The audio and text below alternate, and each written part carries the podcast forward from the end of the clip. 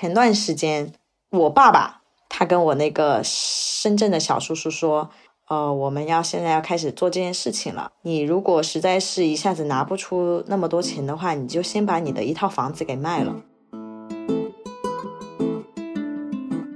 你好，欢迎收听故事 FM，我是艾哲，一个收集故事的人。在这里，我们用你的声音讲述你的故事。每周一、三、五，咱们不见不散。我叫呱呱，是一名在北京和上海工作的广东人。然后我的老家是在广东粤北的一个十八线城市，叫做河源，一个著名的温泉之乡。在二零二一年的春节，我回了一趟家，发现我们家开启了我奶奶心心念念了四五年的一个光宗耀祖的计划，也就是回我们已经没有住十几年的一个村子里面去盖一栋 大房子，一个大 house，带花园、带鱼池、带天井的那种大 house。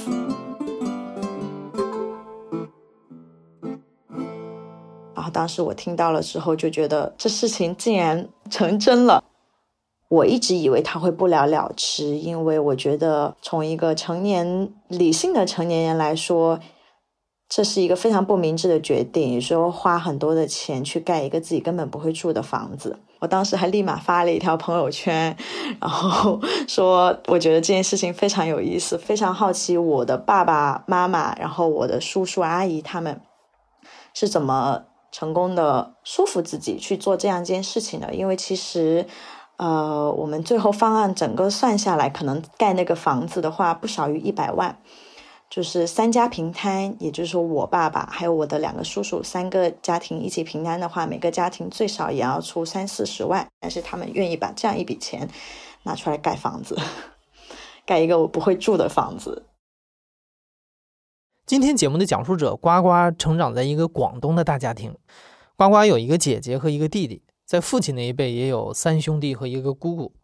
这一大家子人啊，都非常的尊敬和孝顺呱呱的奶奶，而奶奶一直以来有一个心愿，就是回农村老家盖一栋房子。呱呱的奶奶是一个八卦消息灵通的老太太。虽然打呱呱记事起，奶奶就没有回村子去住过一天，但奶奶却精准地掌握着村里的各类消息。奶奶常常和呱呱讲一些呱呱都不认识的远房亲戚赚钱、结婚的事儿，当然也少不了盖楼的故事。奶奶常常配合着夸张的语气向呱呱抱怨自己家在村子里没有一套气派的房子。她看待这件事情最经常描述的就是说。谁谁谁呀？你看人家房子多好看，多大？谁谁谁呀？又盖了新房子，哎，就只有我们家没有啊！又说你们多厉害，一个个在外面那么又办工厂，又开公司，又买那么多房，村子里面一个自己家的房子都没有，祖先都没有地方蹲墙角啊！他的经常描述的语言类似就是这种。当然，他只是跟我吐槽，因为我没有什么办法，我没有办法帮他出钱去做这样的事情，所以他可能只是跟我吐槽，说爸爸和叔叔他们不会想，说他怪他的孩子们就是不认为这件事情很重要。我姐姐因为也知道这是我奶奶多年以来的心愿嘛，我姐姐的态度一直以来是比较赞同我奶奶的，就希望。了一下他的心愿，就他可能也想的比较简单，盖个房子嘛，没什么了不起的。所以他有时候，比如说过年的时候，前几年大家围在一起吃饭，然后我姐姐就会顺应我奶奶的意思，我奶奶自己不会主动提，然后我姐姐就说：“哎呀，那今年回老家盖房子吧。”然后我奶奶就会说：“嗯，对啊，对啊，什么什么盖房子。” 就是每次这样子，其实。我能感觉得到，会给我爸妈还有我叔叔他们一定的压力，但是他们也不敢说什么。我就是呱呱的爸爸叶永国，然后今年呢五十五岁了，四岁。我十八岁呢就初中毕业的出出了县城，在东莞虎门有二三十年了。呱呱的爸爸是家里的大儿子，十八岁离开村子之后，到东莞的服装厂做会计，在那里遇见了呱呱的妈妈。那个时候，东莞服装制造业正在快速的成长为世界代工厂。一九九七年，呱呱爸爸从厂里辞职，两夫妇建起了属于自己的服装厂，生意做得风生水起。呱呱记得小时候家里的工厂规模就已经很大了，他可以在车间里任意的奔跑，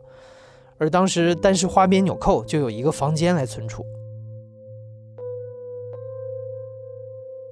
前些年，同村的人开始回乡建房子。但是呱呱的爸爸觉得还没有到时机，压力就肯定有了，因为好多外出的人搞了一点钱都回乡下去建房了，有蛮多的现在。大概五六年前，我的母亲都讲过，在我面前讲过几次，想在老家乡下建一个房子。他说：“我如果万一有一天我走了，没没没门进呢？那时候可能在经济上不够成熟，就是一直拖拖到这两年了。我母亲又提起来了，感觉自己的母亲好像越来越老了。我们做儿女的嘞，就是从孝顺这方面去考虑呢。”这点钱就要发的，那我三三兄弟呢就商量好，今年就准备建房。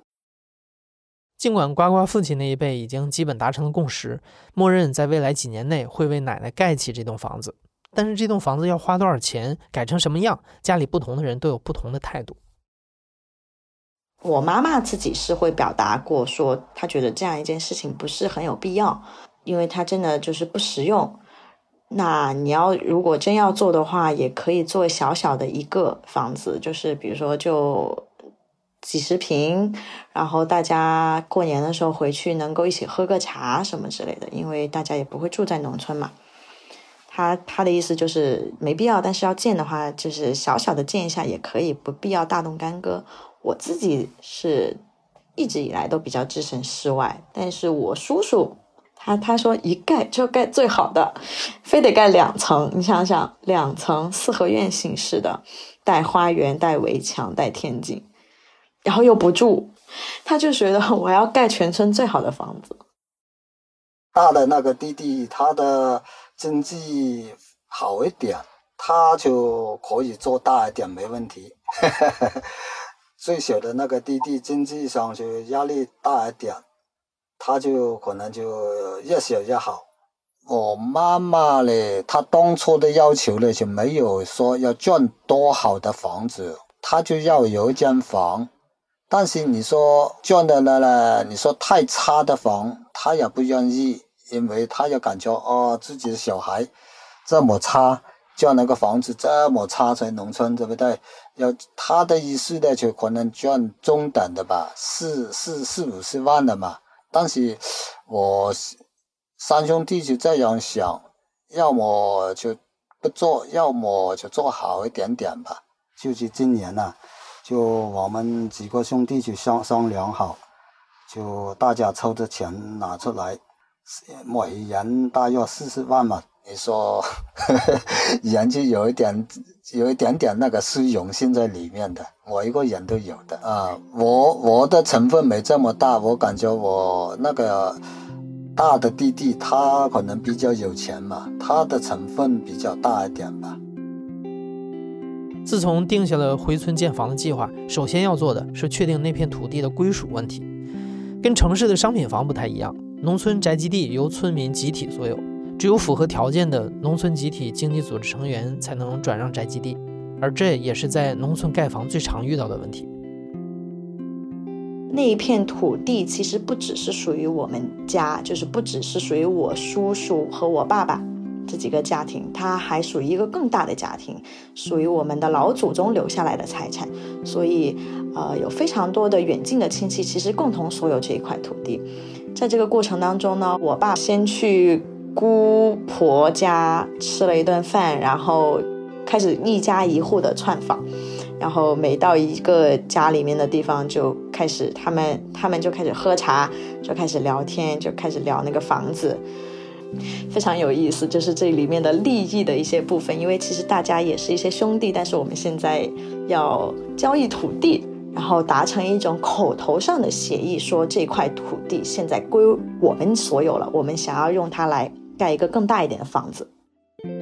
我叫他们都叫叔叔嘛，他四兄弟我都会去拜访他的，因为他也空着那里没用的了。四兄弟某一个人就是三十平方，建房子也建不起来，我就干脆了，我就一人给给他一万块钱，像那个四十平方的老老宅地的就给了我了。我们的关系就很好的，我出十八岁就出来了，出了县城第二年的第三年回就每一年回去都有给红包给他们，几十年来没断过，所以一讲起来这个事，他们马上就答应。我们家最近这种所谓的传统文化的氛围，就是越愈演愈烈，就是我们不是。用钱的方式解决了用地的问题嘛？地方现在就是历史就是归属于我们家。然后我奶奶前段时间拜托了村子里面的一个另外的一个比较近一点的亲戚，办了一场法事，通知一下那些其他我爸爸的那些远房兄弟们的祖先，通知你们，现在你们的房子属于我们了。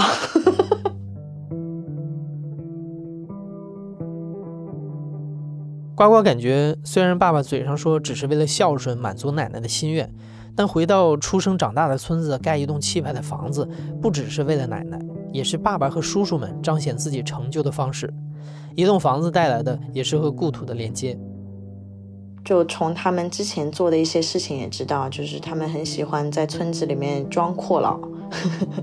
就是去送钱呐。然后去援助去建一些项目啦，多少我觉得他们有这样的一个文化氛围在，就是觉得要显示自己好像很有出息。我之前还吐槽我爸爸，我说你做这件事情纯粹是为了要面子。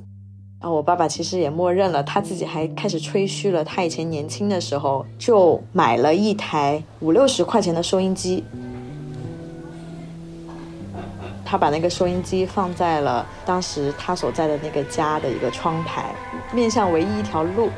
然后开的特别大声。那是村里面的第一台收音机，他就想要，就是村里面的其他人都能听到，都知道他带回了一台收音机。收音机嘛，录音机，那个时候就很时兴、很时髦嘛。很漂亮，当时的讲就很漂亮啊，又可以收音，又可以录音的。我出差到去广州，刚好就在那个很大的商场里面看到，但是自己看到了就很喜欢。当时还没这么多钱呢，呃出差跟那个经理一起去，然后向经理加了钱才买的。我那个时候整个村还没有电的，用电池。几个几个电池用完了，就把十个电池全部用条电线连起来，一起来放，还是还可以放。那个时候你放什么歌都很感觉很好听。当时吧，我记得是应该有十多个人啊，在房间里放，有十多个我这么大的小孩子，大家一起在那里听歌，在在那里跳，整个村都很响的。应该有大半年的工资啊！当时是舍得，现在就我都不明白。他回来的第一年，他还给村里面比较多的一些可能关系不算特别亲的老人给了红包。然后那些老人就开始在村里面，就是对着其他人说：“哎呀，永国啊，就是我爸名字，好了不起呀！回来还给我红包。”我爸在提起这种事情的时候还沾沾自喜。其实以前啊，在很多年以前，我们家进村子的时候，过年的时候进村子的时候，都是会有人放鞭炮的，就是那种欢迎欢迎，你懂吗？就我觉得挺挺有意思的，就有种倍有面倍有面儿的感觉。我觉得这是一栋房子能给大家们带来的一种身份上的一种被认同的感觉。就还是会让他们觉得自己在村子里面会更有话事权了。因为以前的话，其实村子里面做一些非常重要的事情，他们只能是参与，就是比如说村子里面说哦，我们要盖学校，我们要盖文化广场，那我爸爸、我叔叔他们给钱。然后做一些慈善类型的工作，辅助啊什么之类的。但是，嗯，像这次，比如说他们回去盖了这个房子之后，可能村子里面的人啊，我自己个人猜测啊，村子里面的人才会觉得说，啊，你们还是我们村里的人，就是你还是我们大家当中的一份子，所以就是在做一些集体决策的时候。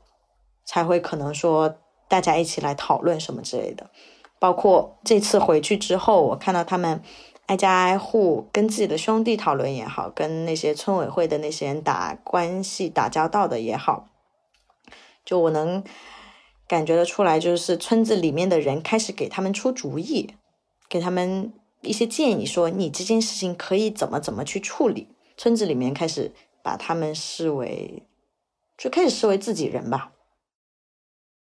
突如其来的疫情丝毫没有减弱呱呱家盖房的热情。自从2019年家人确定要盖，去年春节到村里和兄弟们打点关系，到了今年九月，呱呱家的平地已经建起了楼房，刚刚完成封顶，现在已经开始做内部装修了。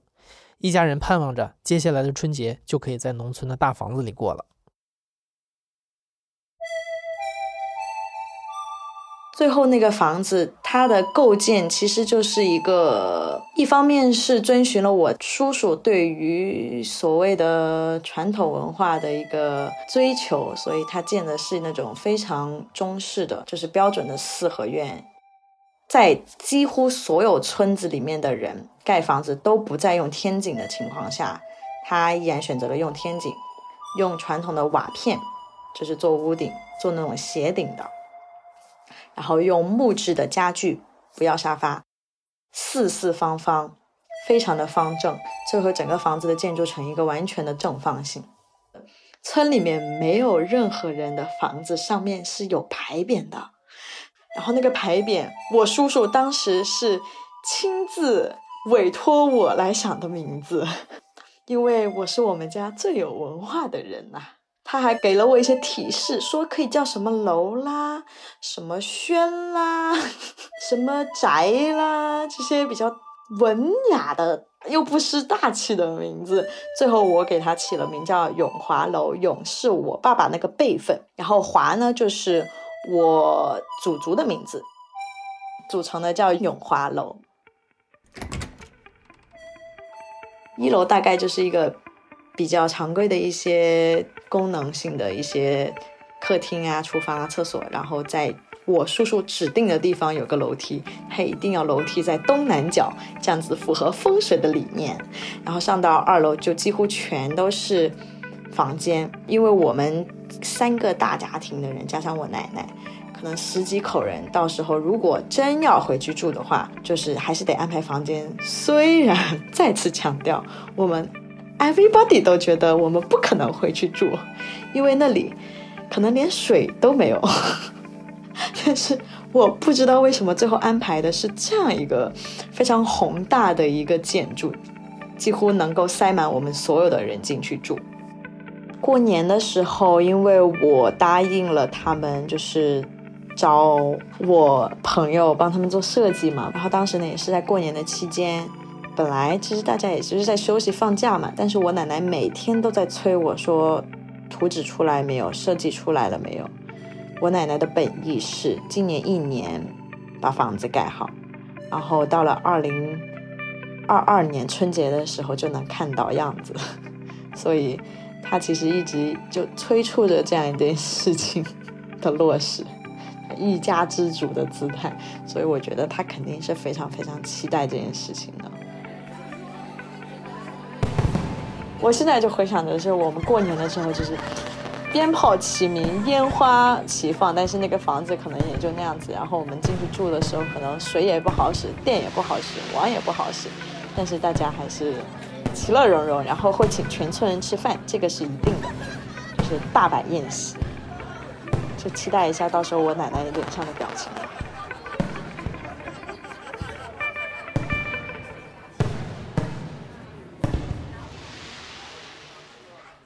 你现在正在收听的是亲历者自述的声音节目故事 FM，我是主播哲。本期节目由嘉文制作，声音设计孙泽宇。听了今天的节目，如果你们家也有回老家盖房的经历，欢迎在评论区里跟我们分享一下你们的故事。